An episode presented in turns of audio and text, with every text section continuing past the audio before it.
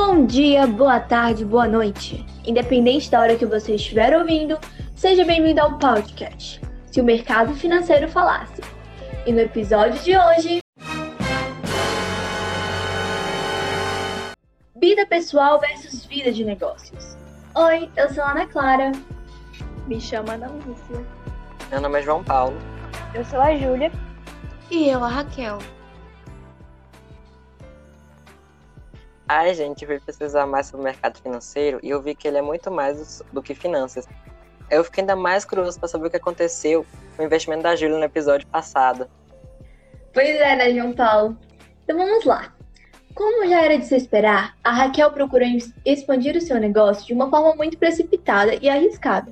E como o mercado financeiro é muito instável, fez com que as ações da empresa da Raquel se desvalorizassem de uma hora para outra, que fez com que a Raquel e a Júlia saísse num enorme prejuízo. Pois é, meninas, se vocês conhecessem um pouquinho mais sobre o mercado financeiro, teriam percebido que investir tudo de uma vez só era uma péssima ideia. Afinal, vocês eram iniciantes. Enfim, não vou falar que não avisei, porém, mais cuidado da próxima vez. Realmente, não, você deveria ter falado melhor sobre o mercado antes de fazer um investimento tão arriscado como aquele. Afinal, não é porque você tem muito dinheiro que você pode gastar sem nem pensar antes. Mas fica tranquilo que agora eu já aprendi, né? Concordo. Se eu tivesse um plano de negócios bem estruturado, teria evitado muita coisa. Exatamente, Raquel. Se você e a Júlia tivessem se preocupado em criar um plano de negócios e principalmente um plano de vida, vocês provavelmente não teriam caído neste erro. Pois um plano de vida é definir quais são seus objetivos, as suas metas, aonde você quer chegar e principalmente quem você quer ser. Ter esse plano traçado é essencial para definir o que você deve fazer para alcançar os seus objetivos. E é claro, o plano de vida e o plano de negócios andam juntos, pois não adianta você ser bem sucedido em sua vida financeira, mas não ter ninguém para comemorar as suas vitórias. Um bom jeito de começar um plano de vida é conhecer o seu perfil, porque a partir daí você sabe com o que realmente se identifica. Exemplo, se eu realmente gosto de números e não sou muito comunicativo, por que iria ser um vendedor? Quem precisa ter um perfil extrovertido. Não iria dar certo, o negócio não iria para frente. Um dos perfis que temos é o realístico. Geralmente, essas pessoas são objetivas. Se elas têm uma tarefa, logo querem cumpri-la, sem muita relação ou pessoas ao seu redor. Também não funcionam com papéis ou teorias. Preferem mesmo é botar a mão na massa. As principais áreas de, deste perfil são engenharia, mecânica e agronomia. As pessoas que se enquadram no perfil convencional costumam preferir lidar com dados e detalhes minuciosos do que com ideias abstratas. Podem nutrir certa aversão por ambiguidade. Da mesma forma, ficam mais confortáveis em executar instruções bem definidas do que assumir papéis de liderança. Embora raramente busquem assumir posição de líder, são persistentes e confiáveis na execução de tarefas. Também tem outro perfil bem conhecido que nós chamamos de social. Aqueles que são assim geralmente gostam de ajudar as pessoas, se envolverem em trabalhos sociais, se preocupam bastante com os sentimentos daqueles que os cercam e sempre gostam de aprender e ensinar. Até tem algumas poucas características semelhantes, mas o meu perfil com certeza não é esse. É, e tem também o perfil empreendedor. O empreendedor tem como principal característica o espírito criativo e pesquisador. Ele está sempre buscando novos caminhos e soluções, tendo em vista principalmente as necessidades das pessoas. Enquanto a maioria das pessoas tendem a enxergar apenas as dificuldades e insucesso, o empreendedor sempre é otimista e busca o sucesso, apesar das dificuldades. Eu, particularmente, me identifico muito com esse perfil. As pessoas de perfil artístico são pensadores abstratos, independente do top, e às vezes podem se envolver em conversas profundas.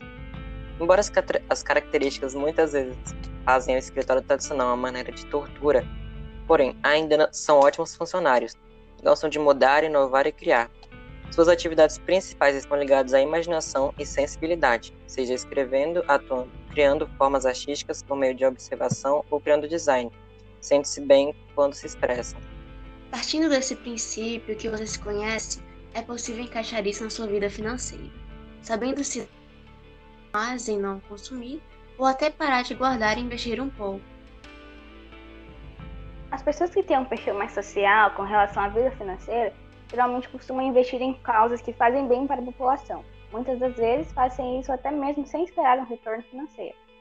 Importante para aqueles que são assim é tomar cuidado para não investir sem pensar antes. Investir só porque é, é uma causa muito necessária, sem analisar os riscos que a pessoa está correndo. É sempre bom avaliar tudo direitinho e estar preparado para lidar com os problemas que podem aparecer, tendo certeza se você quer ou não fazer esse investimento. As pessoas que têm perfil artístico geralmente não se interessam muito por finanças e investimentos, mas é sempre, mas é sempre bom que todos saibam o melhor jeito de usar o seu dinheiro. Já as pessoas de perfil empreendedor estão bem ligadas ao mercado financeiro, pois elas gostam de estar em empresas, na área comercial, em lojas, escritório, na política, no ramo de construção, arquitetura e em agências de, é, de publicidade, além de terem uma boa aceitação para lidar com riscos. Diferente dos empreendedores, as pessoas com perfil convencional costumam evitar os riscos e agir planejada e calculada, já que são bons administradores. As realistas estão no mesmo barco dos convencionais, pois sempre veem as situações de forma mais objetiva. E, gente, depois de ouvir tudo isso que a gente falou, eu tô achando que eu me identifico com os três perfis. O que, que eu faço? Ah, Júlia, isso não tem problema, é natural. O mais importante é achar aquele predominante em você. Eu, por exemplo, me identifico mais com o investigativo, mas também tenho um pouquinho do social. Ainda bem que não tenho esse problema, sou totalmente convencional. Pois é, Raquel, eu tô na mesma. Como eu disse antes, me identifico bastante com o perfil empreendedor. Já eu sou totalmente do perfil artístico. Que legal, né? Que cada um de nós é de um perfil diferente.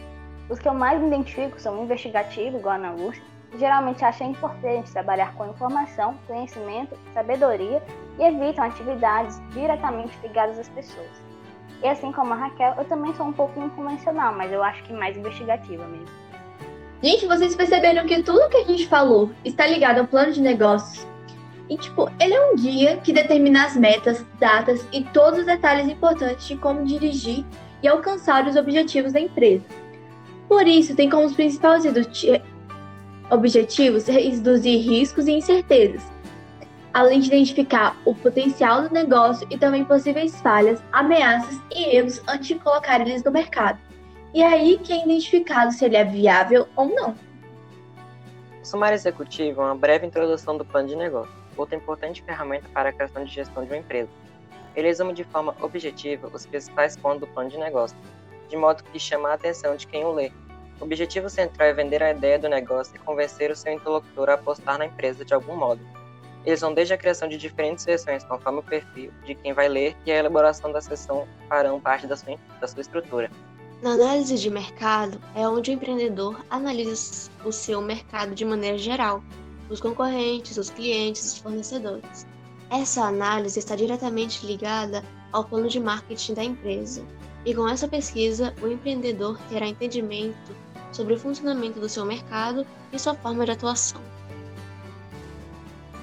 Quando a gente chega no plano de marketing e no plano operacional, é o momento de decidir como você posicionará o seu negócio em relação ao mercado.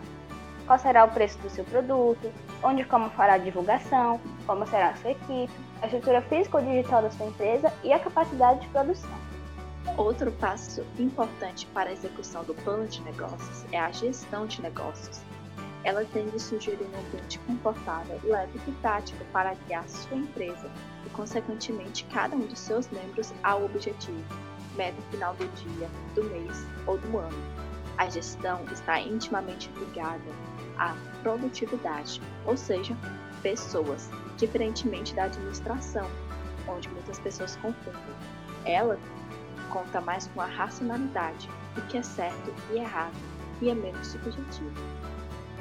Outro ponto muito importante é ter um planejamento financeiro, com base em todo o dinheiro que você recebe no mês, retirando os gastos e possíveis gastos extras.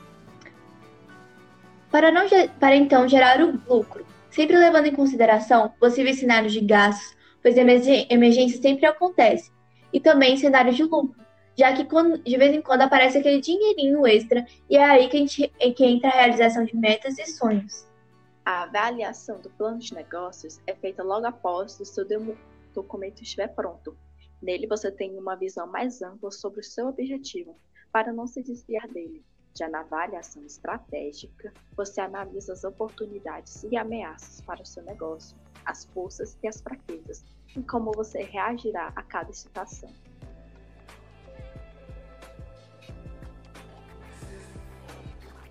A essência de todo planejamento é a organização. A partir dessa informação, podemos aplicá-lo em qualquer área da nossa vida. Os passos que falamos antes são ideias para o negócio, mas também podemos usá-los no gerenciamento do lar. Verdade, né, cara? Dentro de uma casa, é sempre importante que todos saibam os detalhes dos gastos e investimentos feitos. Isso seria uma espécie de sumário executivo. No lugar da análise de mercado, nós podemos colocar o que as pessoas compram, o porquê elas compram, o estilo de vida da família ou o que quem ou quem quer que sejam as pessoas que vivem juntas. Já o plano operacional e o plano financeiro podem ser adaptados para a capacidade de gerar renda, o papel de cada um dentro da casa, quanto de dinheiro é necessário para o funcionamento do lar e os resultados que são obtidos. Gente, nós não podemos nos esquecer de construir um cenário positivo e cenários negativos para a família, porque aí, quando as coisas mudam, todos saberão como agir, sempre analisando as oportunidades e ameaças, as forças e fraquezas. E na hora que todos avaliarem o plano, verão o que pode ser melhorado e o que não precisa ser mudado. Quando eu sair daqui, eu já quero falar com a minha mãe para a gente fazer um plano financeiro bonitinho lá para nossa casa. E quando eu crescer e tiver uma empresa mais bem organizada, com certeza ela vai ter um plano de negócios bem estruturado. Gostei tão do episódio de hoje. Verdade, João Paulo. Ele foi muito produtivo. Nós aprendemos a levar pra vida. E no próximo episódio tem mais, viu? Pois é, Júlia. No próximo episódio nós vamos falar sobre empreendedorismo. Então, pois é, pessoal, já vão se preparando. Tchau. Tchau.